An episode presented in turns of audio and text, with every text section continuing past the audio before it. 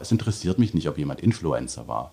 Es interessiert mich nicht, ob jemand äh, Vorstandsvorsitzender war. Das sind Dinge, die nach zehn Minuten langweilig werden. Mich interessieren die echten Geschichten im Leben. Was hat diese Person Spannendes erlebt? Wie, wie ist sie mit sich umgegangen? Und da will ich nicht hören, was gut gelaufen ist. Das ist langweilig. Ich möchte die Scheißgeschichten hören. Ich möchte hören, wie jemand die Treppe runtergeflogen ist und nicht optimal war, wie der Kuchen angebrannt ist. Das müssen wir heute lernen, wieder zuzulassen. Du hörst Inside Creative Minds. Ich bin Mara und das ist ein Podcast, in dem ich in jeder Folge mit einem anderen kreativen Kopf ein Gespräch führe. Es geht darum, was in einer schnelllebigen und digitalisierten Welt alles möglich ist. Meine Gäste haben diese Möglichkeiten nämlich erkannt und etwas Eigenes gestartet.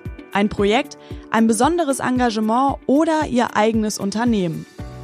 Mein Ziel ist es, Ihnen die Fragen zu stellen, durch die sie ihre Erfahrungen aus der Insider-Perspektive teilen. Also, einen kurzen Einblick in einen kreativen Kopf gibt's hier bei Inside Creative Minds.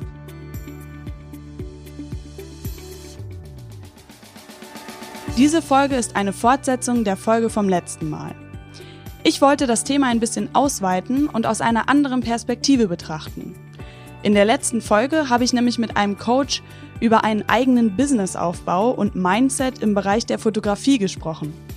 Es ging viel um Erfolg und ums Vorankommen, ums Besserwerden. Ich finde, wir haben in der heutigen Zeit sehr viele Möglichkeiten, uns inspirieren und motivieren zu lassen. In sozialen Netzwerken, auf Instagram gibt es unzählige Influencer, die super schöne Bilder posten, mega krasse Rezepte vorstellen oder gerade in der jetzigen Corona-Krise Tipps geben, wie man seine Zeit am produktivsten und am sinnvollsten nutzen kann. Ich glaube, das beste Beispiel sind die Homeworkouts. Aber nicht nur was die Fitness angeht, bekommt man eine Menge Inspiration. Wir haben außerdem die Möglichkeit, bildende Inhalte immer und überall zu konsumieren. Aber das alles kann eigentlich auch echt schnell unter Druck setzen nämlich dahingehend, immer besser zu werden, also immer klüger, immer individueller, immer schöner und immer leistungsfähiger. Ich habe mit Emir Benauer darüber gesprochen, was Vorbilder, die ständig Anreize geben, sich selbst zu optimieren, mit uns machen. Er ist Diplompsychologe und hat eine eigene Praxis in Stuttgart. In unserem Gespräch ging es darum, was es mit uns macht, wenn wir jetzt gerade sehr viel Zeit für uns selber haben. Wieso wollen wir unsere Zeit eigentlich produktiv nutzen und besser werden? Und vor allem, was genau bedeutet besser werden? Herr Benauer hat mir nämlich den Unterschied erklärt zwischen der Optimierung unseres inneren und unseren äußeren Umständen. Es wurde im Verlauf des Gesprächs ziemlich tiefgreifend, denn es ging viel darum, was es bedeutet, sich unserem Inneren zuzuwenden. Viele denken jetzt vielleicht an Meditation und haben damit auch recht. Aber Herr Benauer hat erklärt, was eigentlich echte Meditation ist und warum es Überwindung kostet, sie anzugehen. Denn sich dem Inneren zuzuwenden, bedeutet nämlich, alle ehrlichen Gedanken und Gefühle zuzulassen. Und das kann manchmal sogar echt schmerzhaft werden. Wir haben auch darüber gesprochen, in welche Teile sich eine Gesellschaft spaltet, in der alle Menschen eine gute Voraussetzung für ein wirklich privilegiertes Leben haben und dass die Dinge, in denen wir uns wirklich von anderen unterscheiden, gar nicht die Dinge sind, in denen wir uns eigentlich mit anderen vergleichen. Später ging es auch darum, auf welche Emotionen es bei Glück und Zufriedenheit ankommt. Da kam auch das Thema Liebe auf und was wir auf dem Weg zum Erwachsenwerden oft vergessen haben. Das klingt jetzt alles irgendwie ganz schön deep und vielleicht auch etwas spirituell angehaucht, aber ich hoffe mal, dass ich die Neugier geweckt habe auf ein, wie ich finde, wirklich echt interessantes Thema. Also, viel Spaß beim Zuhören. Wir befinden uns gerade in einem Ausnahmezustand. Menschen sind dazu aufgefordert, zu Hause zu bleiben, um den Virus nicht weiter zu verbreiten. Und im Internet kursieren jegliche Inhalte zu dem, wie man seine Zeit jetzt gerade effektiv nutzt, trotzdem, dass man nicht rausgehen kann.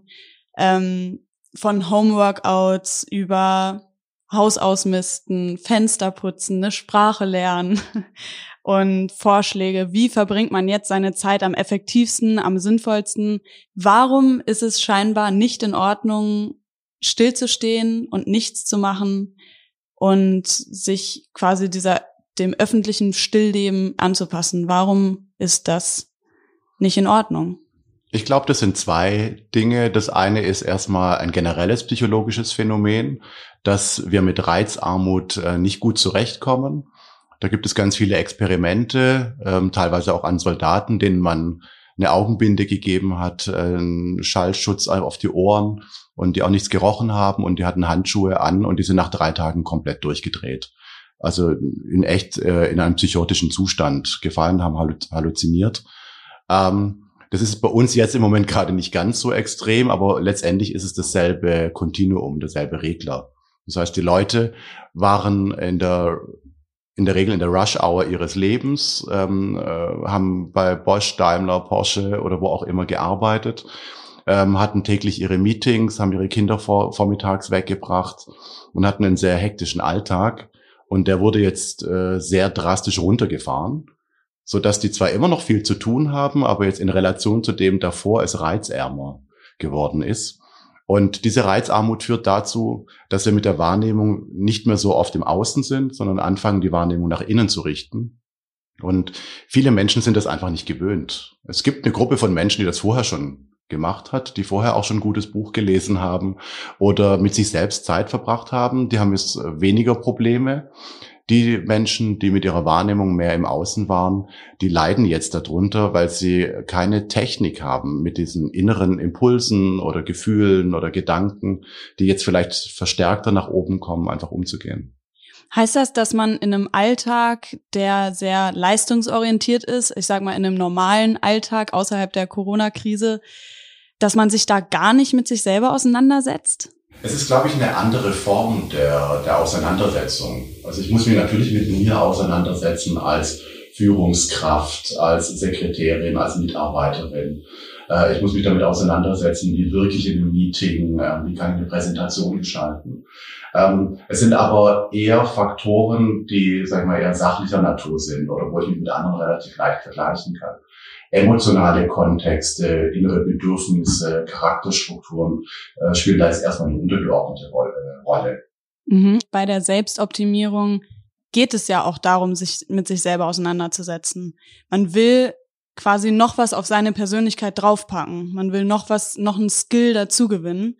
Und dafür muss man sich doch eigentlich auch mit sich selber auseinandersetzen, oder? Ja, aber ich glaube, das ist auch so ein bisschen ein ähm, Mythos, den die Leute so ein bisschen generieren, so, so eine Form von Ersatzreligion, die dann einfach da ist, indem ich mir vormache, dass ich jetzt Variablen identifiziere, die ich optimieren kann. Es ist ja egal, ob ich jetzt meinen Herzschlag optimiere, ob ich jetzt meine Stimmung mit einem äh, Aufheller optimiere, meine Angstlöse durch einen äh, Angstlöser. Das sind alles Parameter, die mich mit anderen Menschen eher vergleichbar machen, mich aber auch nicht wahnsinnig von anderen unterscheiden. In echt, wenn man genau hinguckt, beschäftige ich mich ja eigentlich gar nicht mit meiner echten Psyche, mit dem, was an Gefühlen wirklich bei mir gerade drin sind oder mit äh, Charaktermerkmalen. Die meisten würden ihre Charaktermerkmale, glaube ich, auch nicht wirklich identifizieren können. Wer bin ich eigentlich? Bin ich introvertiert? Bin ich extrovertiert? Äh, optimiere ich jetzt eigentlich gerade meine mein, mein echtes Mindset oder optimiere ich das, was die Außenwelt denkt, was zu optimieren wäre? Mhm. Und da haben wir im Grunde genommen zwei Richtungen in der Gesellschaft. Das, was andere erwarten, was quasi optimiert werden sollte an Social Skills, an wie, wie eine Führungskraft äh, sich zu verhalten hat beispielsweise. Und mhm. äh, wie wir uns eigentlich als Mensch optimieren sollten, unabhängig von Leistung und Effizienz. Mhm. Und es gibt ja gerade diesen Trend zu meditieren, sich ja eben dadurch auch mit sich selber auseinanderzusetzen. Steht das im Kontrast zu dem, sich selbst zu optimieren oder gehört das mit dazu? Weil meditieren heißt ja auch genau das, mit sich selber auseinanderzusetzen. Meinen Sie, die Leute haben das quasi erkannt? Ich glaube, dass, dass sie den richtigen Riecher haben, also erkannt zu haben, ich muss mich mehr mit mir selber beschäftigen und ich muss auch wieder ein bisschen mehr an meine inneren Anteile rankommen. Und da gibt es zwei Gruppen von Menschen. Die einen, die äh, das Meditieren im Grunde genommen genauso betreiben, wie sie alles andere auch betreiben in diesem Optimierungswahn, indem sie entweder eine Kassette anhören, äh, ein YouTube-Video sich ähm, anhören und dann denken, wenn sie diese Techniken erlernt haben, einen besseren Zugang zu sich erlangt zu haben. Aber in echt haben sie eigentlich äh, versucht, sich zu entspannen oder haben versucht, äh, eine halbe Stunde mal an nichts zu denken. Nicht, dass es schlecht wäre, mhm. macht trotzdem alles Sinn, aber die, die echte Auseinandersetzung bedeutet ja auch, dass ich mich mit schmerzhaften Anteilen auseinandersetze, dass ich mich mit Gedanken auseinandersetze, die mir vielleicht unangenehm sind. Mhm. Und in diesem Optimierungswahnsinn, äh, sage ich jetzt mal, ähm, kann ich das sehr gut verstecken. Ich kann das sehr gut verdrängen. Ich kann da Dinge tun, die nach außen hin alles äh, gut sind und die für Außenstehende so aussehen, als würde ich mich gerade mit mir selbst beschäftigen und mich optimieren. Mhm. In echt ist es aber auch ein Teil der Verdrängung. Es ist eine Kompensation. Genau. Auch. Ja, und echte Meditation ist ja wirklich eine, eine Reise nach innen, wenn man so möchte. Also das heißt, in der echten Meditation geht es darum, sich mit negativen Gedanken und Gefühlen auseinanderzusetzen. Mit Schwierigkeiten, mit Wunden, die man hat vielleicht auch. Ähm, da muss ich vielleicht so ein bisschen ähm, ausholen. Äh, wir haben unterschiedliche Instanzen in uns ähm, drin. Und ähm, es gibt Instanzen, die im Außen ganz gut funktionieren. Das ist das, was wir vielleicht so das Erwachsenen-Ich nennen. Das ist das, was sichtbar ist, wo ich auf der Sachebene Dinge ähm, äh, erklären kann oder mich zeigen kann. Und dann haben wir noch dazwischen ein paar Instanzen und wir haben so dieses ganz tiefe Selbst in uns, so dieses Kinder-Ich. Und ähm, mit all den Befürchtungen, mit all, aber auch den schönen Sachen, die drin sind, mit all dem Intuitiven, was da ist, so sag ich mal, dieses reine Selbst, was mhm. in uns drin ist. Mhm. Und in diesem Spannungsverhältnis bewegen wir uns eigentlich die ganze Zeit. Im Alltag ja. neigen wir aber dazu, eher in diesem sachlichen Ich zu sein. Und je mehr ich meditiere, desto mehr kommt auch dieses Kinder-Ich zum Vorschein. Das bedeutet aber auch, dass Dinge, die ich früher erlebt habe und verdrängt habe, wieder zum Vorschein kommen können. Dass unangenehme Gedanken zum Vorschein äh, kommen können. Bis hin zu auch moralisch äh, nicht politisch korrekten Gedanken, mhm. die ich sonst im Griff habe. Mhm. Irgendwie aufgrund vielleicht von Optimierung und was ich den ganzen Tag so sage, aber die ich vor mir selbst sogar verborgen halte. Und wenn man sie verdrängt hat in der Kindheit oder in der Jugend, dann war das vielleicht auch schon durch Selbstoptimierung. Also, dass man früher schon gesagt bekommen hat, wahrscheinlich auch, mhm. wenn du darin besser wirst, dann ist es gut, das ist positiv und das hat man wahrscheinlich als Kind sich dann eingeprägt und dadurch ähm, versucht, obwohl es vielleicht gar nichts miteinander zu tun hatte, aber dadurch versucht, die schlechten, bösen Gedanken, bösen Eigenschaften, sage ich mal, die man hatte, zu verdrängen wahrscheinlich, oder? Ja, also das, was wir heute jetzt in diesem äh, in dieser Optimierung oder dieser Selbstoptimierung sehen, ist ein Großteil dessen, wie Eltern auch gerade ihre Kinder erziehen. Also wenn wir jetzt mal schauen, dass die, die Erziehung ist darauf abgerichtet, zum größten Teil, nicht bei allen, aber jetzt wenn man das mal so im Mittelwert anschaut, ähm, dass äh, Kinder Leistung erbringen, dass sie ihre Talente komplett ausbauen können, dass sie äh, Sprachen lernen, dass sie möglichst frühzeitig äh, Kompetenzen erwerben und das möglichst in Richtung 100 Prozent. Mhm. Und Eltern haben Angst, dass sie Potenziale nicht äh, erkennen an Kindern. Und Kinder bekommen natürlich genau diese Nachricht mit und äh, diese Information wird tief eingebrannt. Tu immer das Beste, hol alles aus dir raus äh, äh, äh, und äh, versuch keine Defizite zu haben. Das, der, der Nachteil an der ganzen Sache ist, dass Eltern ihren Kindern nicht mehr beibringen, mit Defiziten umzugehen, die wir alle haben. Jeder nicht mehr beibringen? Genau. War das früher anders? Ähm, ich glaube, dass das äh, früher auch hätte besser gemacht werden können, mhm. äh, auf eine gewisse Art und Weise. Aber da hat man einfach ähm, das genommen, wie es eben da war. Also ja. wenn jemand einfach nicht so schlau war, irgendwie, dann hat er halt was anderes gemacht. Und äh, wenn jemand die Kuh Erna nicht melken konnte, dann hat er halt die Eier gesammelt. Also, also ich glaube, dass man früher eher versucht hat, äh, jemanden dahin zu stecken, wo er auch ähm, maximale Leistung bringen konnte. Und da war die Logik das, was jemand mitbringt. Das heißt, heute geht es auch mehr darum, Schwächen auszugleichen? Genau, anstatt sie vielleicht zu akzeptieren ähm, und sie nicht immer als Unzulänglichkeit zu sehen, sondern kein Mensch von uns ist zu 100 Prozent optimal. Wir haben alle Unzulänglichkeiten in bestimmten Bereichen. Und das liegt wahrscheinlich daran, dass eben heutzutage alles möglich ist. Man, man kann alles machen und das heißt dann auch, man kann jede Schwäche bekämpfen. Auf, auf der einen Seite ja, weil es eben diese Optionen gibt Also wenn ich keinen Partner habe, dann mache ich bei Parship ein Profil äh, und optimiere mich da mit dem Fragebogen oder ein anderes Portal. Äh, ich kann Stimmungen optimieren. Wenn Kinder Zappelphilippe sind, kriegen sie Ritalin. Also wir, wir wachsen ja im Grunde genommen in einer Gesellschaft auf, in der es fast kein, kein Gegenprogramm gäbe für irgendeine Unzulänglichkeit, die ich habe. Und dann entsteht natürlich der Eindruck, dass wenn ich dieses Programm nicht mache, ähm, nicht professionell bin oder äh, mich nicht optimieren möchte oder eben einfach nicht effektiv bin. Das heißt, die Gesellschaft erwartet teilweise auch, dass ich diese Angebote eben nutze. Mhm. Und in mhm. vielen Sachen ist es ja auch richtig. Wenn ich depressiv bin, soll ich eine Psychotherapie machen. Wenn ich schwimmen kann, mein Schwimmkurs. Mhm. Äh, aber äh, das Ganze kann ich natürlich auch auf die Spitze treiben. Und die Frage ist, äh, muss ich mich wirklich bis zum letzten Molekül optimieren? Oder gibt es nicht vielleicht auch eine Gegenbewegung, die es zum Glück auch in der Gesellschaft gibt, einfach zu sagen, ähm, ich bin so, wie ich bin und ich muss mir nur ein richtiges Biotop suchen. Genau. Ich muss ein Biotop suchen, bei, wo ich quasi auch wirklich dann effektiv bin. Genau. Es gibt diese Gegenbewegung. Und es ist eine, Definitionsfrage. Wenn wir nach Dänemark gucken beispielsweise und eine Gesellschaft haben, die auch optimiert ist oder sich optimieren möchte. Aber hier bei uns ist es eher Leistung und Effektivität, was so ein bisschen im Vordergrund steht. Äh, dort ist es so ein bisschen dieses äh, Relaxen, Chillen, Gemütlichkeit, wo die Menschen da, da betteln und sagen irgendwie, okay, wer, wer noch gemütlicher sich das einrichtet zu Hause, ist eigentlich der effektivere. Also es geht schon immer darum, sich zu betteln. Also es geht immer darum, besser zu sein im Endeffekt. Aber warum will man überhaupt besser sein als jemand anderes? Ähm, zum ersten Mal ist es äh, sicherlich eine, eine Sache, die äh, typisch Mensch ist. Dass wir, äh, wir müssen uns von anderen ein bisschen abheben, weil wir eben früher als Stammesmenschen äh, eine Funktion hatten.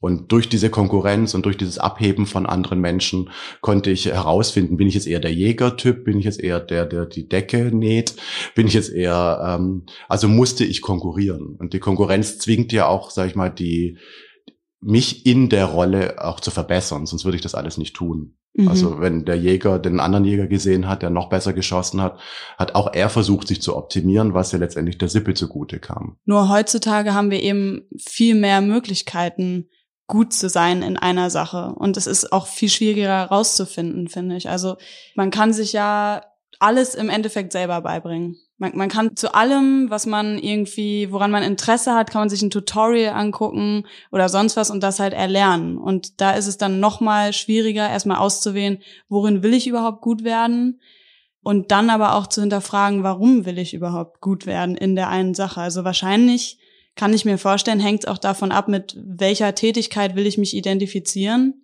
ähm, in der ich dann gut werden will, oder? Einmal das. Und wir haben ja jetzt so ein bisschen das Problem, wobei es ja etwas Gutes ist. Also Gesellschaften entwickeln sich ja auch und wir sind ja jetzt in einem Entwicklungsstand, in dem äh, wir relativ ähnlich sind. Vielleicht ist nicht überall in ganz Deutschland, aber wenn man jetzt mal so die Großstädte sich anschaut und das mal so über den Mittelwert äh, sieht, ähm, sind wir alle recht ähnlich gebildet. Es ist äh, finanziell bei allen relativ gut. Äh, ähm, das Elternhaus ist in der Regel auch gebildet. Wir haben Zugang zu allem, ähm, so wie Sie es gesagt haben. Und alle haben ähnliche Ausgangsvoraussetzungen. Und jetzt wird es aber schwierig, einen Prozess der Individuation zu starten. Mhm. Also wie soll ich mich jetzt von allen anderen abheben, die letztendlich äh, am selben Startblock wie, wie ich losrennen? Und ähm, damit sind wir natürlich irgendwann mal oben an der Spitze angelangt von der Pyramide, wo es ähm, entweder noch extremer werden muss, die das, Bedürfnispyramide. Das ist das eine, also wo wir sagen, wir haben jetzt genug zu essen, mhm. äh, wir haben ein Dach über dem Kopf, äh, wir haben einen gewissen sozialen Status erlangt. Und der nächste Schritt wäre ja sowas wie Selbstfindung, äh, Individualität, äh, bis hin dann am Schluss die Selbsterleuchtung. Und ähm, auf, da wird die Luft einfach dünner. Und was mache ich denn dann? Und jetzt gibt es die eine Gruppe, die versucht, höher, schneller weiterzumachen. Die, die befinden sich in einem enormen Konkurrenzdruck zu den anderen, weil da muss man sich wirklich was einfallen lassen, um das zu machen. Oder das ist so die, die Gegenbewegung, die wirklich versucht, eine Reise nach innen zu machen. Also wir haben ja nicht umsonst eine Achtsamkeitswelle gehabt, so in den letzten Jahren. So dieses irgendwie, konzentrier dich auf den Moment, konzentrier dich mal auf dich, konzentrier dich mal auf das, was du wirklich in echt magst. Nicht das, was du denkst, was du magst, sondern was mhm. willst du eigentlich in echt? Und da kann ich noch wahnsinnig viel rausholen, weil letztendlich unterscheiden wir uns von anderen aufgrund unseres Charakters und unserer Persönlichkeit. Und das Blöde ist, da machen wir aber zu wenig weil wir eher äh, äußere Faktoren nehmen, wie Leistung, Effizienz, Noten, Karriere. Und da ist der Vergleich natürlich schwierig, weil die meisten machen Karriere und sind in der Leistung sehr gut.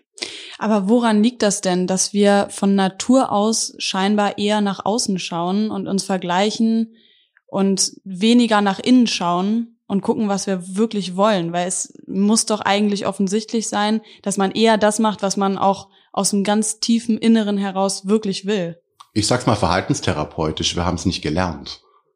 Also um da, das ist ja eine, eine Fähigkeit, also man nennt das Introspektion jetzt in der Psychologie, also die Fähigkeit nach innen zu schauen und in echt sein Erleben wahrzunehmen.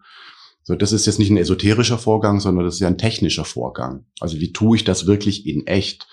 Und ähm, dazu brauche ich ein Elternhaus, was vielleicht genau diese Fragen gestellt hat zu sagen, also eine Mutter oder ein Vater, die sagen, du, ich habe das Gefühl, das ist nicht das, was du wirklich willst, sondern was magst du eigentlich jetzt in echt? Mhm. Oder magst du das gerade nur, weil deine Schwester es gerade mag? In der Schule geht es auch eher darum, ähm, äh, auch diese Effektivitätsgeschichte, Leistung zu erbringen, gute Noten zu schreiben. Es geht jetzt weniger darum zu sagen, äh, schreib doch mal das auf, was du in echt denkst, was deine Meinung ist, mal unabhängig davon, ob es jetzt vielleicht blöd formuliert ist oder vielleicht auch schräg ist. Ja. Sag doch mal in echt, was Sache ist. Ich stelle es mir verdammt schwierig vor, zu verstehen oder einzusehen, dass man irgendwas eigentlich gar nicht wirklich will, sondern es nur eingeprägt bekommen hat von den Eltern oder von der Schule. Weil man hat ja über die Zeit wahrscheinlich sich schon damit identifiziert und gesagt, okay, das, das bin ich jetzt, die Tätigkeit könnte zu mir passen oder äh, wenn das zu mir passt, dann bin ich ein besserer Mensch. Und man hat ja wahrscheinlich schon angefangen, ja, sich darüber zu identifizieren und zu sagen, da will ich wirklich drin besser werden. Wie schwierig muss es da bitte sein, davon loszulassen und dann zuzugeben, nee, das ist es nicht und ich bin eigentlich jetzt eine Zeit lang in eine falsche Richtung gelaufen, weil ich eine Vorgabe von anderen Menschen bekommen habe. Ähm, Im Laufe unserer Entwicklung starten wir mit dem Kinder-Ich. Also da sind wir pur, da sind wir ganz rein und impulsgesteuert. Und da, da kann unser Körper das noch. Der gibt diese Impulse vor und die sind echt, also die können, sind nicht verfälscht. Äh, Im Laufe unserer Entwicklung kommen Elternstimmen hinzu, ähm, was die Nachbarn sagen, ähm, was die Schule sagt, was Medien äh, von sich geben. Das wäre dann in der Summe so das Eltern-Ich, was sich dann ausbildet.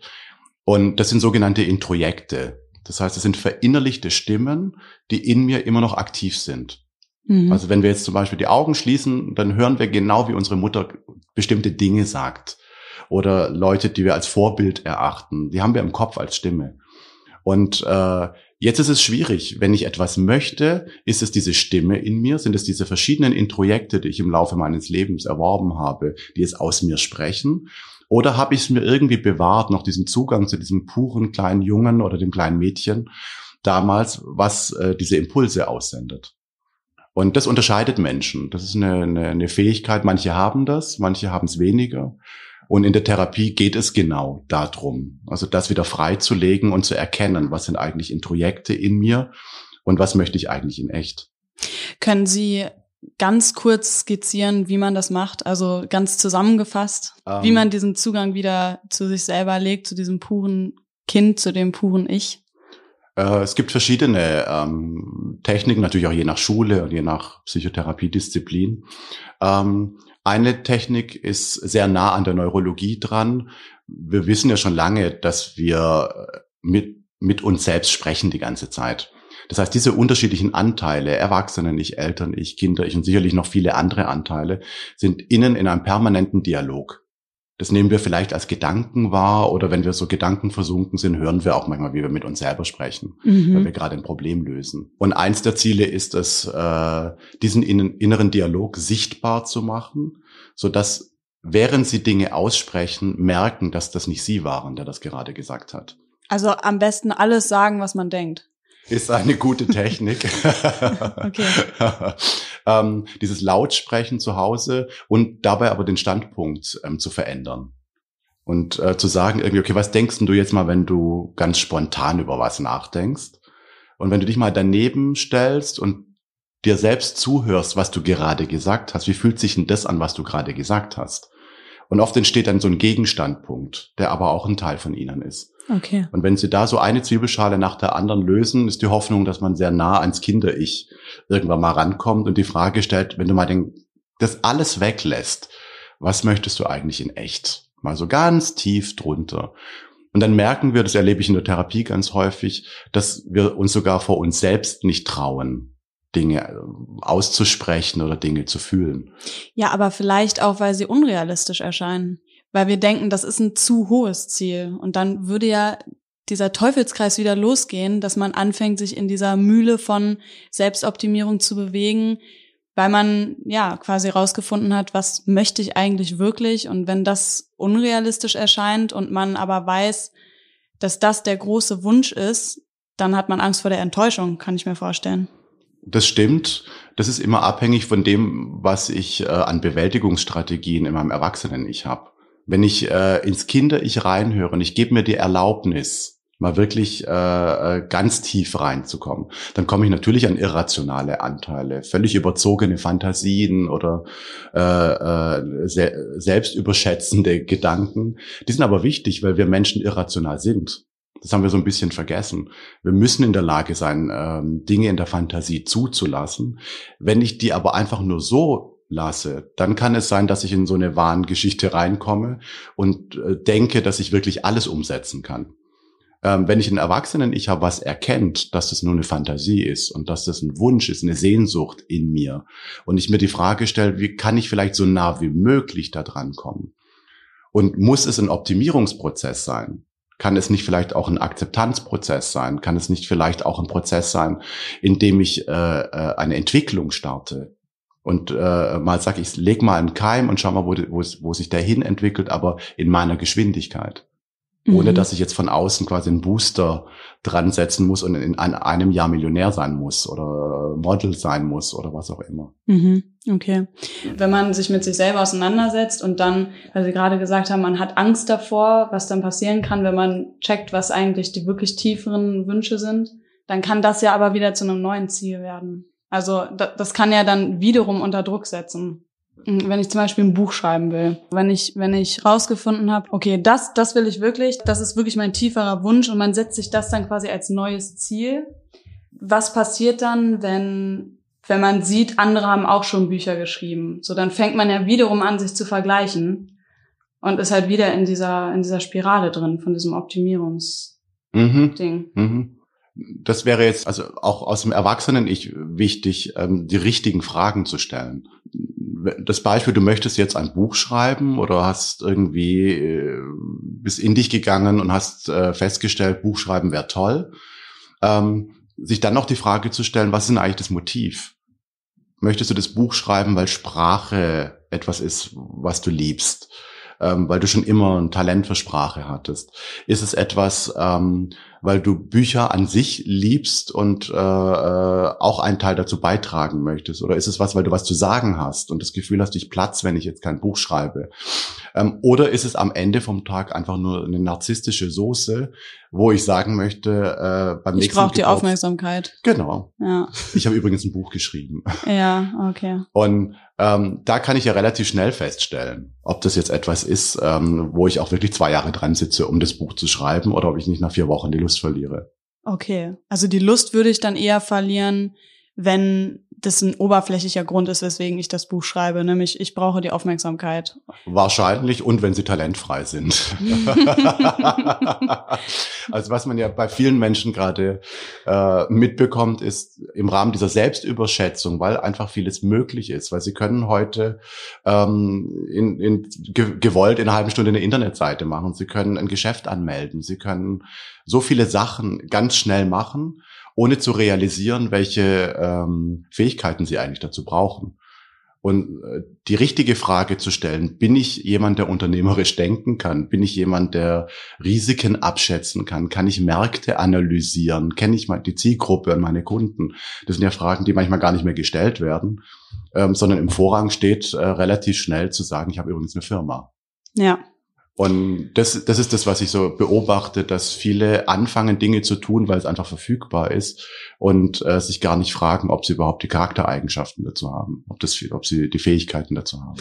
Also das, was man sein will, steht dem gegenüber, was man sein kann. Genau, weil theoretisch, also eine Message ist ja, wenn du dir richtig Mühe gibst, kannst du alles sein, was du willst. Genau. Und ähm, das es ist ein schöner Satz, aber letztendlich, wir haben alle unsere Limitierungen.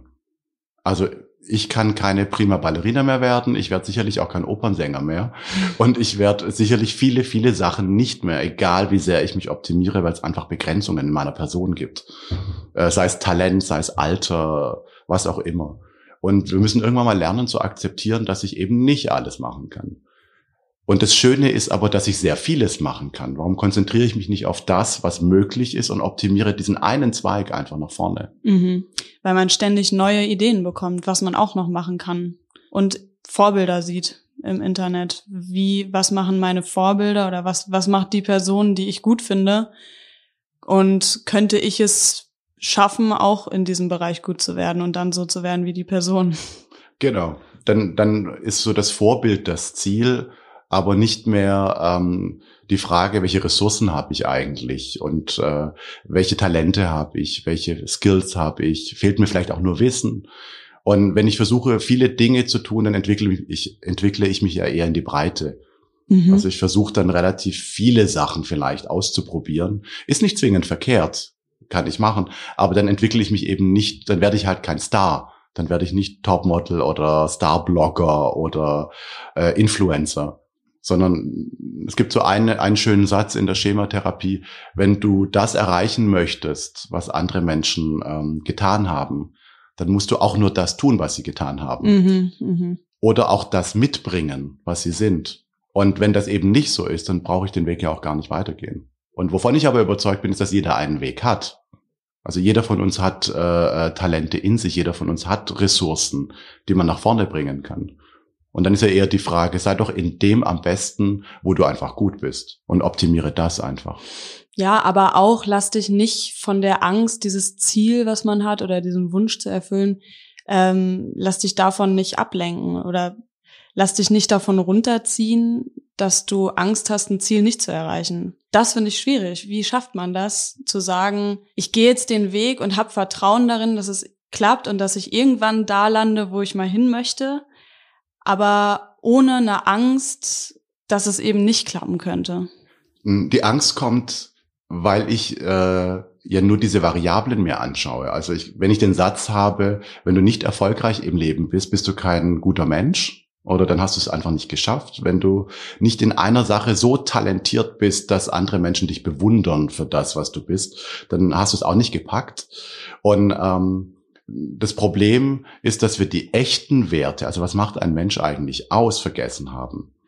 Und es gibt so in der Psychologie zum Glück eine Bewegung, die versucht da so ein bisschen rein zu grätschen. Und das ist auch das, was wir in der Corona-Zeit jetzt ähm, ein bisschen mitbekommen. Es gibt die eine Gruppe, die sehr effizient die Regeln umsetzt, die effizient einkauft, die zu Hause effizient ihre Kinder beschult und ähm, all diese Dinge tun und äh, versucht äh, äh, quasi der, der beste Corona-Quarantäne-Mensch zu werden. Und es gibt äh, die andere Gruppe, bei denen menschliche Werte plötzlich im Vordergrund stehen. Also das, was ist Dankbarkeit, Demut oder Güte und Barmherzigkeit? Das sind alles so Werte, die wir gar nicht mehr benutzen, die aber uns als Menschen eigentlich ausmachen. Also wer macht sich Gedanken mal, äh, gibt es zum Glück ganz viele, aber es gibt halt eben auch die Gegengruppe. Aber die Gruppe, die jetzt beispielsweise äh, mehr Chili zu Hause kocht und das dann einfach in der Nachbarschaft verteilt, mhm.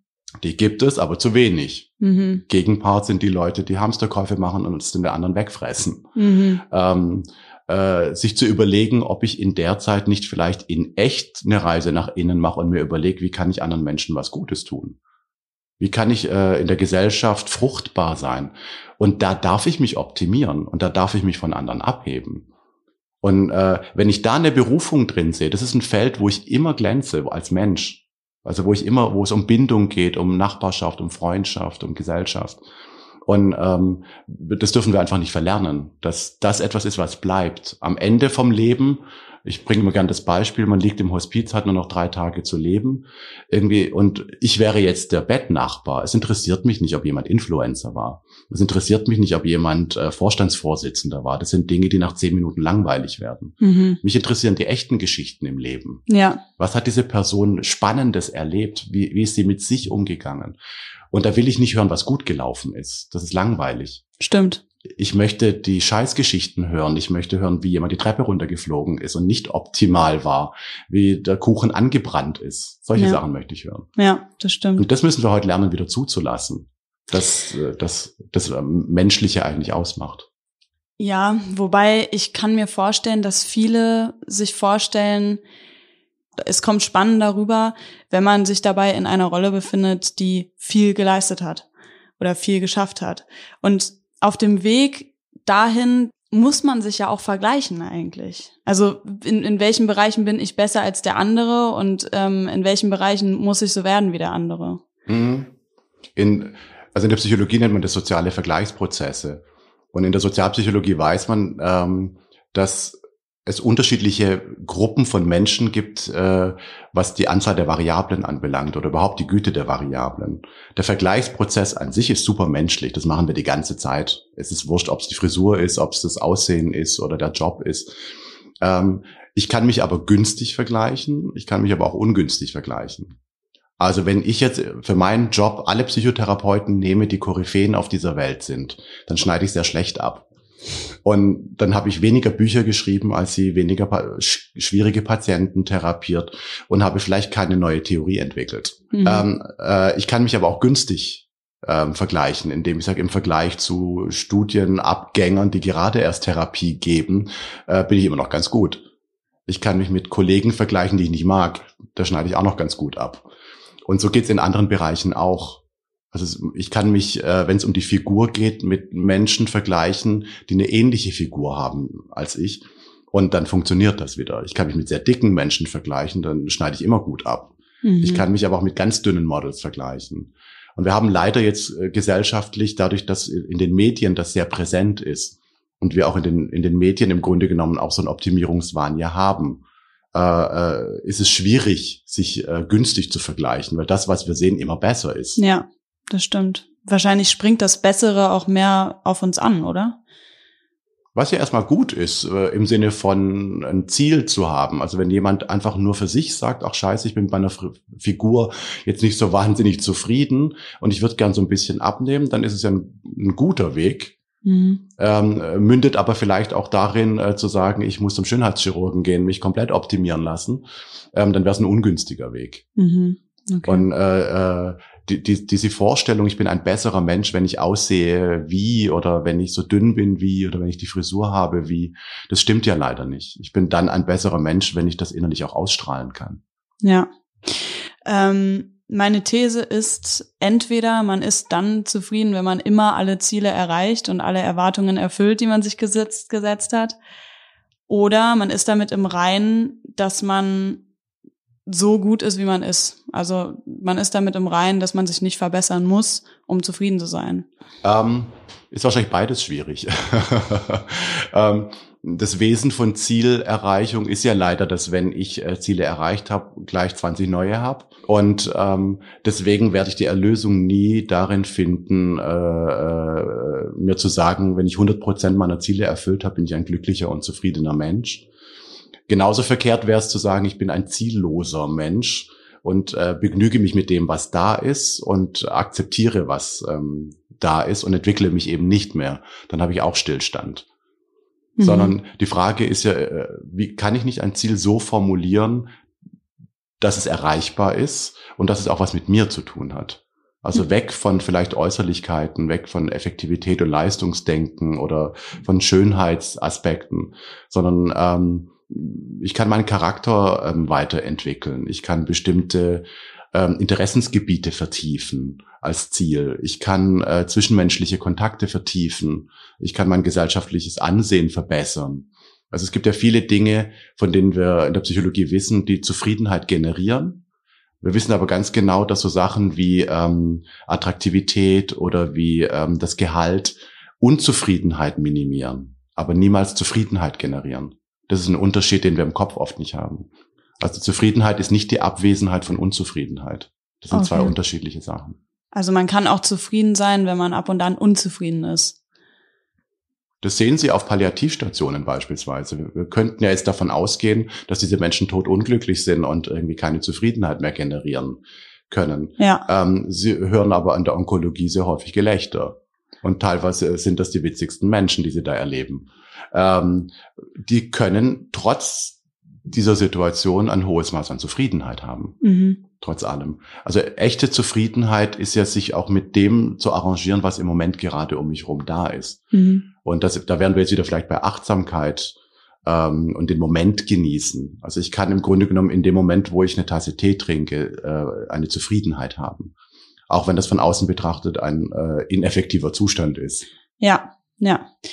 Was passiert in unserem Kopf, wenn wir aber trotzdem uns selbst optimieren wollen und das Gefühl bekommen, dass wir es nicht schaffen, weil wir uns immer wieder vergleichen, weil wir unsere Ziele, die wir uns gesetzt haben, nicht ein oder nicht erfüllen können. Was passiert dann im Kopf, wenn man ständig das Gefühl hat, man ist zu schlecht? Hm. Die Folge davon ist, dass erstmal so ein Gefühl von Versagen ähm, aufkommt, ohne jetzt wirklich nach innen zu gucken, in welchem Punkt ich versagt habe. Es ist ja nur ein äußeres Versagen durch den Vergleichsprozess, den ich gemacht habe, indem ich sage, ich habe nicht das erreicht, was diese Person erreicht hat. Ohne darüber aber nachzudenken, ob es gar nicht in mir drin steckte, das zu tun. Also wenn jetzt beispielsweise jemand eher künstlerisch begabt ist und dann eine Banklehre macht und da permanent Versagen erlebt, in dem, weil er einfach nicht gut ist im Rechnen und auch nicht gut ist in diesem Wirtschaftsdings, ähm, dann wäre es verheerend zu sagen, ich bin ein Versager, statt zu sagen, in einem anderen Fachgebiet hätte ich vielleicht genau das als Ressource nutzen können und hätte brillieren können. Und ähm, wir haben leider nicht gelernt, das ist auch so ein bisschen ein Teil ähm, der, der Generation, die jetzt so ein bisschen langsam so in den Arbeitsmarkt kommt oder auch bei mir in der Praxis langsam aufläuft, ähm, keine Bewältigungsstrategie äh, zu haben im Umgang mit Frustrationen. Also eigentlich der normale Vorgang müsste doch sein, wenn ich etwas tue und ich merke, ich versage oder und es frustriert mich, dann zu sagen, dann lasse ich es einfach, dann war es nicht meins. Und ich suche mir was anderes. Stattdessen versuchen viele dann krampfhaft das doch zu tun, ähm, um nicht später sagen zu müssen, ich habe es doch nicht geschafft, Medizin zu studieren, ich habe es doch nicht geschafft, ähm, diesen Beruf zu erlernen oder sonst irgendwas. Es wäre der normale Vorgang, wenn man es akzeptieren würde, dass man es nicht hinbekommt. Man muss da manchmal, glaube ich, auch brutal sein. Und äh, ähm, wenn jemand, ähm, habe ich ganz häufig Leute, die Medizin studieren und das einfach nicht können. Dass man einfach sagt, du hör mal zu, du kannst es in echt nicht. Du blickst es einfach nicht. Oder es ist zu schwer. Oder äh, im Ernstfall muss man sagen, da bist du doof. In dem Punkt bist du einfach doof. Das sind ja so Sätze, die darf man ja gar nicht mehr sagen, sondern, sondern es hat immer was mit Faulheit zu tun oder wenig Engagement. Aber es gibt einfach Dinge, die können wir nicht. Also bei mir ist auch, ich, ich bin nicht gut in Sprachen. Ich spreche heute ein ganz schlechtes Englisch. Und jetzt könnte ich sagen, ich müsste eigentlich jetzt äh, in der heutigen Zeit 200 Sprachkurse machen mhm. auf allen Plattformen, um mein Englisch zu optimieren. Aber es reicht mir. Ich bin dafür gut in anderen Dingen. Und solange ich im Ausland irgendwie eine Pizza bestellen kann, reicht mir das. Mhm. Okay. Und äh, es darf nicht zu dem Wesen der Frustration werden. Ja, also wenn, wenn sich so eine Frustration entwickelt, wäre jetzt mein Gedanke gewesen, muss man das wiederum kompensieren mit Erfolg. Also, dass man es dann schafft und dass man, dass man es nicht, nicht akzeptieren kann, sondern einfach dran bleibt. Aber warum wird einem das dann immer vermittelt. Also in den ganzen Büchern, in, von, von Online-Coaches, Mindset-Coaches, die vermitteln einem ja immer, bleib dran und zieh durch und mach das so lange, bis es wirklich funktioniert. Warum sagen die nicht, es ist cool, dass du es probiert hast, aber versuch's auf einem anderen Gebiet, weil da wirst du bestimmt erfolgreicher sein. Ja, ich, äh, vielleicht müssen wir definieren, was Erfolg äh, ist. Also ist ein Mensch dann erfolgreich, wenn er es geschafft hat, aufgrund seiner Mindset-Veränderung äh, zu einem wirtschaftlich erfolgreichen Menschen zu werden? Oder ist nicht auch eine Mutter von drei Kindern, die sie liebevoll erzieht und selber aber jetzt vielleicht keine große Karriere gemacht hat, wenn sie darin denn Erfüllung findet, ähm, nicht auch erfolgreich? Ist ein, ein, ein Mann, der dasselbe tut, deswegen weniger erfolgreich, wenn er sagt, meine Frau arbeitet und ähm, ich habe mich um die Kinder gekümmert, weil sie einfach mehr Geld verdient. Also ist er dann weniger erfolgreich oder macht nicht er eigentlich genau das Richtige? Und das, was in diesen Coachings ähm, stattfindet, ähm, hat unter anderem auch was damit zu tun, dass wir es ja in der Psychologie immer damit zu tun haben, Dinge messbar machen zu müssen. Also äh, Leistungserfolg ist messbar. Also mhm. wenn ich ein, ein Führungskräfte-Coaching mache und diese Person ist danach äh, in der Karriereleiter eine Stufe höher, habe ich Erfolg gehabt im Coaching und die Person hat Erfolg gehabt. Wenn eine Person ähm, die ganze Zeit negatives Denken in sich drin hatte und ich schaffe es so ein bisschen umzustrukturieren und die Person sagt, ich habe jetzt ein günstigeres Denkmuster und komme jetzt ein bisschen besser durchs Leben, dann ist es messbar. Ja. Wie messe ich es aber, wenn eine Person kommt und sagt, ich möchte glücklicher werden? Ja. Wie coache ich diese Person?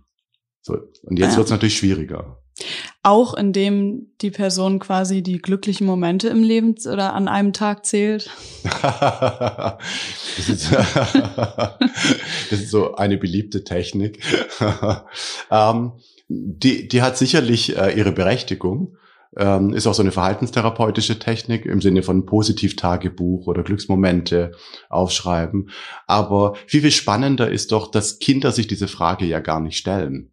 Kinder schaffen es intuitiv und impulsiv Glücksmomente für sich herbeizuführen. Und wenn sie es mit sich selber machen äh, äh, und dann dabei lachen und glücklich sind. Ja. Und eigentlich ist es viel spannender, wie, was muss ich denn tun, um glücklich zu sein? Und was bedeutet überhaupt Glück? Also das Glücksempfinden ist ja eine Kompetenz. Viele Menschen schaffen es gar nicht ähm, herauszufinden, was der Unterschied ist zwischen Freude, zwischen äh, Glück, zwischen Liebe, zwischen Lust. Das sind alles so Empfindungen, die so ein bisschen in die ähnliche Richtung gehen. Wann ist es Euphorie? Wann sind es vielleicht andere Emotionen? Und wenn wir das nicht gelernt haben, was, was Glück eigentlich für mich ganz individuell bedeutet und wie, wie operationalisiere ich das? Also wie tue ich Teilziele definieren, um an dieses Glück heranzukommen? Mhm. Und vor allem noch, da kommt jetzt diese Übung wieder äh, ins Spiel. Woran würde ich es denn erkennen, dass gerade ein Glücksmoment stattfindet? Indem man dankbar ist vielleicht. Also ich kann mir vorstellen, wenn man Dankbarkeit empfindet gegenüber solchen Glück, Glücksgefühlen wie zum Beispiel Euphorie oder Spaß, gerade Freude an irgendwas, dann ist man dankbar für den Moment dem, oder für das Gefühl, was man gerade empfindet. Und das kann man dann als Glücksmoment bezeichnen, oder? Genau. Ähm, Dankbarkeit ist äh, für mich so das Zweite. An erster Stelle steht äh, ein Wort, was wir nicht mehr so häufig benutzen, Demut vor bestimmten Dingen einfach auch zu haben ähm, Demut vor den kleinen Dingen, die so im Alltag passieren. Wenn ich die nicht mehr wahrnehmen kann, kann ich dafür auch nicht mehr dankbar sein.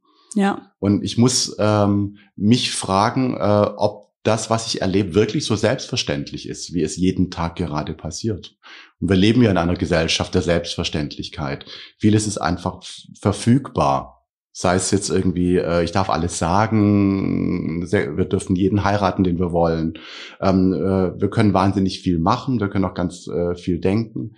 Und weil eben alles so selbstverständlich geworden ist, ähm, wissen wir viele Sachen auch gar nicht mehr zu schätzen. Ähm, es gab eine Generation vor uns, die viele Sachen sehr hart erkämpfen musste sei es irgendwie die Frauenbewegung, Emanzipation, die das erkämpfen musste, sei es sexuelle Minderheiten, die sich ihre Rechte erkämpfen mussten, sei es Migrantengruppen. Äh, äh, in ganz vielen Bereichen gab es einen Kampf. Deswegen leben wir heute genau in dieser Gesellschaft. Und manchmal muss man sich nochmal ein wenig zurückbesinnen, dass wir dafür dankbar sind, dass es eben nicht selbstverständlich ist. Dass wir in einem Land leben, in einem der sichersten der Welt, in einem der komfortabelsten und luxuriösesten Länder der Welt. Und dann können manchmal so kleine Begegnungen ganz schön sein. Also die Bäckersfrau, wenn ich meine Brezel kaufe, die mir zulächelt. Oder der Mensch, der mir den Geldbeutel aufgehoben hat, weil er mhm. runtergefallen ist. So diese ganz, ganz, die Summe dieser kleinen Dinge. Das ist letztendlich das, was glückliche Menschen berichten in der Glücksforschung. Ja. Das ist letztendlich das, äh, die nehmen genau das wahr. Ja, Und schön. es ist nicht die Nummer, äh, ob ich Vorstandsvorsitzender bin oder ob ich jetzt äh, 100.000 Euro mehr verdiene als letztes Jahr. Ja, tatsächlich. Das hört man auch öfter. Hört man wirklich öfter. Das heißt, wenn man, wenn man es schafft, die Sachen nicht für selbstverständlich zu nehmen, sondern Demut entwickelt und Dankbarkeit eben gegenüber den Dingen, dann hat man auch weniger den Drang, sich selber zu optimieren. Ja, in, in dem Augenblick, wo ich meine Wahrnehmung auf diese Dinge lenke, ähm, optimiere ich mich ja eigentlich. Ich optimiere meine Seele. Je mehr Dankbarkeit, je mehr Güte, je mehr Barmherzigkeit ich in mir drin trage, desto mehr habe ich ja auch diese Empfindungen im Körper. Und das kann man in der Psychoimmunologie nachweisen. Es hat sogar Auswirkungen auf meinen Stoffwechsel. Okay. Diese Menschen haben ein besseres Immunsystem. Diese Menschen haben eine bessere Antikrebswirkung äh, im Körper. Und viele, viele andere Dinge, weil sie einfach bestimmte Endorphine ausschütten und ein ganz anderes Transmittersystem aufbauen. Wahnsinn. Und ähm, diese Macht auszunutzen, das, was Buddhisten schon immer wussten, letztendlich, und äh, die ganzen äh, Yoga-Lehren ähm, zielen ja genau darauf ab. Mhm. Was wir jetzt aber gerade tun, ist uns genau davon zu entfernen Mhm. zu denken, wir wären wirksame Menschen, wenn wir die Eintrittskarte haben nach außen hin. Also wenn ich jeden Tag 10.000 Schritte gelaufen bin, weil mein Tracker das sagt, wenn ich ähm, all die Dinge tue, die äh, äh, mir die Medien mitteilen, dann habe ich äh, im Außen vielleicht wahnsinnig viel gemacht. Verändert weder mein Stoffwechsel äh, und wenn dann zum Ungünstigen, weil ich mich von den eigentlichen Sachen entferne. Und damit haben wir letztendlich auch die Bühne für Burnout dann vorbereitet. Mhm. Diese Menschen sind sehr viel labiler einzubrechen, weil wenn ich ihnen genau diese drei Sachen wegnehme, weil sie eine Grippe haben, konnten sie drei Wochen nicht mehr 10.000 Schritte gehen. Äh, der Chef hat gemeint, ihre Arbeitsleistung ist nicht gut.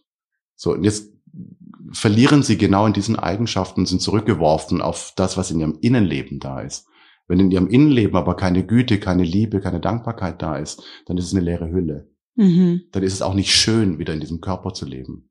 Also wenn Güte, Liebe und Dankbarkeit innen drinne ist, dann hat man weniger das Bedürfnis, sich selber zu optimieren und ist einfach dankbarer für kleine Momente und, und braucht es quasi nicht mehr.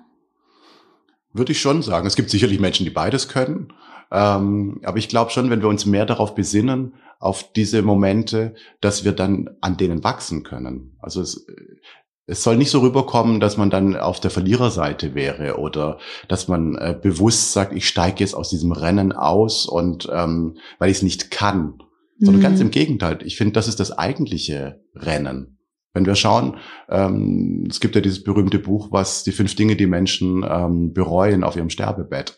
Habe ich gelesen. Genau. Ja. So, da steht nicht drin, ähm, sei erfolgreich. Kein Mensch hat Ja. gesagt, ich war erfolgreich oder hätte es bereut, nicht erfolgreich Ja. gewesen zu sein. Sondern es ist wahrhaftig gewesen zu sein. Und was heißt wahrhaftig? Das sind diese kleinen Glücksmomente. Echt zu sein, zurückzulächeln, wenn jemand lächelt, hilfsbereit zu sein. Ähm, äh, nicht vielleicht nicht die Liebe gelebt zu haben, die ich hätte leben können. So, Liebe hat mit Erfolg nichts zu tun. Zwei Menschen, die 18 Stunden am Tag arbeiten, wird schwierig. Ein Patient in dem Buch hat sogar gesagt, dass er zu viel gearbeitet hat. Er bereut es, weniger Zeit für sich und seine Familie und für Hobbys gehabt zu haben, weil er so viel gearbeitet hat, weil er, während er gelebt hat, das Gefühl hatte, er muss sich ständig verbessern. Glauben Sie, dass die Menschen, die, die da eben einen hohen Selbstoptimierungsdrang haben, dass die später umso mehr aufwachen werden und später umso mehr merken werden, dass es gar nicht darum geht, sich nach außen hin immer sehr zu optimieren? Davon bin ich überzeugt. Also wenn wir jetzt die Soziopathen, Psychopathen und Narzissten abziehen, die können daraus, die würden das nie sagen. Da kann das sein, dass der Erfolg wirklich ausreicht und sie ein zufriedenes, glückliches Leben haben, weil sie innerlich den Zugang gar nicht zu diesen anderen Empfindungen haben. Aber ich bin äh, deswegen auch davon überzeugt, weil ich es jeden Tag in der Praxis habe. Ähm, zu 90 Prozent ist das die Urmutter aller seelischen Störungen. Also Menschen, die, die in dieser Rush-Hour des Lebens äh, quasi drin sind und sich mega optimiert haben, zweieinhalb Kinder bekommen haben, äh, ein Haus gebaut haben. Ähm, ich habe so viele Patienten, die vor mir sitzen und sagen, ich habe ein dickes Konto, ich habe eine hübsche Frau, ich habe zwei ganz tolle Kinder, mir geht's toll, wir haben zwei Autos vor der Garage und ich bin totunglücklich. Ja, natürlich ist er totunglücklich, weil wer bist du denn in echt? Und lebst du eigentlich gerade dein eigenes Leben mit deinem Set in dir drin, mit deinen Unzulänglichkeiten, mit deinen Ressourcen, mit den Möglichkeiten, die das Leben dir geboten hat? Mhm. Und ganz früher wäre es jetzt die klassische Midlife-Crisis äh, gewesen, wo, wo, Männer sich halt einen Porsche gekauft haben und Frauen sich die Haare gefärbt haben, um im Klischee zu bleiben. Mhm. Ähm, und ähm, das reicht heute nicht mehr, sondern ich spüre richtig, das ist so ein dramatischer Vorgang. Und je früher das passiert, umso besser. Leute, die mit 30 kommen, haben noch ganz viel Restlebenszeit vor sich. Aber tragisch jemand, der mit 50 und 60 aufwacht. Ja. Und dann merkt, da, mit der falschen Frau verheiratet gewesen zu sein oder noch extremer schwul gewesen zu sein das ganze Leben ja. oder ähm, Dinge nicht gelebt zu haben. Und das ist für mich auch ein, ein tragischer, trauriger Moment, ähm, ähm, zu sagen, schade, warum bist du nicht vorher mal aufgewacht? Warum hast du dir vorher nicht die Frage gestellt, dass du vielleicht mit 200.000 Euro weniger auf dem Konto auch hättest glücklich sein können. Mhm. Also empfinden Sie auch Mitleid dann in, de, in solchen Momenten? Extrem, weil das, äh, wenn das, sag ich mal, in so einem therapeutischen Prozess dann so sichtbar wird, ist es ja auch, da bricht ja eine Welt zusammen. Das ist ja auch eine Weltsicht, die Menschen vorher hatten. Nämlich, wenn du erfolgreich bist, wenn du Geld hast, dann bist du ein guter Mensch und bist sozial anerkannt. Wenn sie dann aber merken, am Ende des Tages, obwohl sie vielleicht Chefarzt geworden sind, Staatsanwalt, Richter, auf einer Party immer noch der Trottel sind von damals, ja. immer noch nicht witzig sind und nach fünf Minuten ähm, das Thema vorbei ist, dass man Richter oder Staatsanwalt ist und die Leute nicht mehr nachfragen, sondern sich abwenden, weil man eben keinen Humor hat oder keine Persönlichkeit hat, die Menschen interessiert, mhm. so, dann ist es ein Zusammenbruch dieser Welt. Und dann merkt man, dass diese, diese Annahmen, die ich vielleicht vorher hatte, gar nicht stimmen die Annahme, nämlich, dass man akzeptiert wird, wenn man Richter, Arzt oder Anwalt ist. Am Ende vom Tag, wenn man es ganz runterbricht, wollen wir ja geliebt werden. Ja. Und die, die, die falsche Annahme, dass wenn ich sehr schön bin und wenn ich durchoptimiert bin, für andere Menschen liebenswerter bin oder attraktiver bin, stimmt ja gar nicht. Aber da frage ich mich, wollen wir irgendwie von allen geliebt werden? Weil so richtig geliebt werden, dass jemand das Innere von dir wirklich liebt, das, das kann man ja gar nicht bei allen Menschen auslösen, mit denen man auch nur ganz locker in Kontakt steht. Man kann ja so eine richtig wahre, tiefe Liebe gegenüber jemandem nur dann entwickeln, wenn man ihn richtig gut kennt. Warum will man sich dann nach außen hin auch gegenüber Leuten, die man eigentlich gar nicht so gut kennt, so darstellen, als wäre man so extrem liebenswert? Ähm, auch das ist eine, eine, eine zutiefst menschliche Eigenschaft. Also wenn wir, wenn wir zwei Liebeskonzepte mal nehmen, das eine ist diese, die intime romantische Liebe, jetzt zwischen zwei Personen, was in so einer Beziehung werden kann, da stimmt das. Das ist ein Prozess, der lange dauert, ein gegenseitiges Kennenlernen voraussetzt und die, auch die Fähigkeit, den anderen verstehen zu wollen. Das ist ein größerer Prozess. Aber wenn wir das nehmen, was wir vorher gesagt haben. Und ich wäre jetzt ein Mensch, der diese kleinen Glücksmomente nimmt, der in sich Güte und Dankbarkeit ähm, drin hat, dann strahlen wir das ja irgendwann mal aus. Und dann nehmen andere Menschen das auch sofort wahr. Mhm. Wir werden zu angenehmeren Menschen. Wir werden zu Menschen, ähm, wo andere sich gerne dazustellen. Wir werden zu Menschen, wenn man auf einer Party ist, ähm, die die größere Traube um sich rum haben, weil sie einfach, um es vielleicht ein bisschen esoterisch zu sagen, ein Licht ausstrahlen, mhm. das einfach schön ist. Mhm. Mhm. So. Und letztendlich, das ist das, was wir alle wollen. Eigentlich wollen wir von innen heraus schön sein, wissen manchmal aber gar nicht, wie wir dieses innere Leuchten hinbekommen weswegen wir dieses äußere Leuchten dann manchmal brauchen. Dann knipsen wir halt den äußeren Scheinwerfer an und versuchen mit diesem Optimierungsprozess den zu polieren. Ja. Und haben verlernt, dass der innere Prozess sehr viel, der ist natürlich anstrengender. Das kann ich nicht von heute auf morgen machen. Ja. Ich kann in vier Wochen abnehmen. Jetzt das innere Leuchten hinzubekommen, ist ein längerer Prozess. Also im Endeffekt, wenn wir das äußere Leuchten hinbekommen wollen, müssen wir aufhören, an dem äußeren Leuchten auch zu polieren, sondern am inneren polieren. Genau. Ja. Und dann hätten wir sehr, sehr viele seelische Störungen schon mal halbiert, die, okay. die an dem Thema dranhängen. Ähm, wir hätten sehr viel weniger Probleme, wenn es ums gesellschaftliche Miteinander gehen würde. Wenn jeder versucht, dieses Leuchten irgendwie zu haben und nicht nur zu gucken, was der andere hat oder nicht hat, irgendwie dann machen, machen wir es uns sehr viel einfacher. Und in unserer eigenen Biografie machen wir es uns einfacher. Wir kommen viel leichter mit Schicksalsschlägen zurecht. Wir kommen viel leichter mit dem Altern zurecht, mit dem äh, Sterben, mit dem Tod, mit den ganzen Irrungen und Wirrungen des Lebens, wenn ich dieses Leuchten einfach habe. Weil das ist das, was uns vor den meisten Dingen schützt. Mhm. Dass wir eben nicht zusammenbrechen. Mhm. Und äh, es gibt keinen Menschen auf der Welt, der eben nicht durch seine Biografie muss. Jeder von uns wird Schicksalsschläge haben. Ja. Jeder von uns muss Scheiße fressen. Ja. Ähm, das heißt, die jetzige Zeit ist ja eigentlich auch dafür gemacht, Corona. Man kann, man hat die Zeit, es ist nach außen hin Stillstand, deswegen kann man doch auch mal nach innen schauen und ähm, quasi einen inneren Stillstand auslösen, um sich zu reflektieren. Haben Sie so ein paar Tipps oder, oder einen bestimmten Tipp, um sich das auch zu trauen? Ähm, ich würde es zweigleisig sehen. Das eine ist so die innere Reise, die manche Menschen jetzt unfreiwillig auch so ein bisschen antreten und vielleicht diese einfach sehr bewusst mal wahrzunehmen. Also mal bewusst zu sagen, okay, dann setze ich mich mal an den Tisch und schreibe einfach ein Tagebuch und guck, was da gerade hochkommt. Und beschäftige mich in echt mit den Dingen, versuch's nicht durch Fensterputzen wegzudrücken. Ähm, äh, versuche mir die Frage zu stellen, was eine bessere Version von mir sein könnte und wie der Weg dahin aussehen könnte, ohne dass es jetzt um Äußerlichkeiten geht, mhm. sondern wie kann ich einen inneren Reifeprozess ähm, starten. Ja. Und das sind ja auch so einfache Fragen. Ist der Mann, mit dem ich gerade zusammenlebe oder die Frau wirklich, kann ich am Ende sagen, das war wahrhafte Liebe? Ähm, lebe ich ein wahrhaftes Leben? Mhm. Ähm, das wäre für mich so der innere Prozess. Und was ich extrem wichtig finde, ist, was kann ich für andere tun? Ja. Wenn ich, man darf nicht vergessen, wir sind wahnsinnig privilegiert. Also die Situation in Deutschland ist privilegiert. Äh, den meisten Menschen geht es trotz der Krise sehr, sehr gut.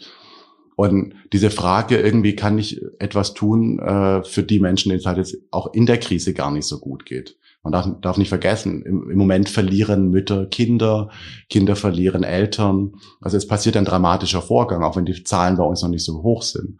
Aber es passiert ja gerade etwas. Und ich kann es nicht so tun, äh, als würde das nicht passieren, nur weil ich in meinem sicheren Zuhause bin, sondern da passiert gesellschaftlich gerade etwas.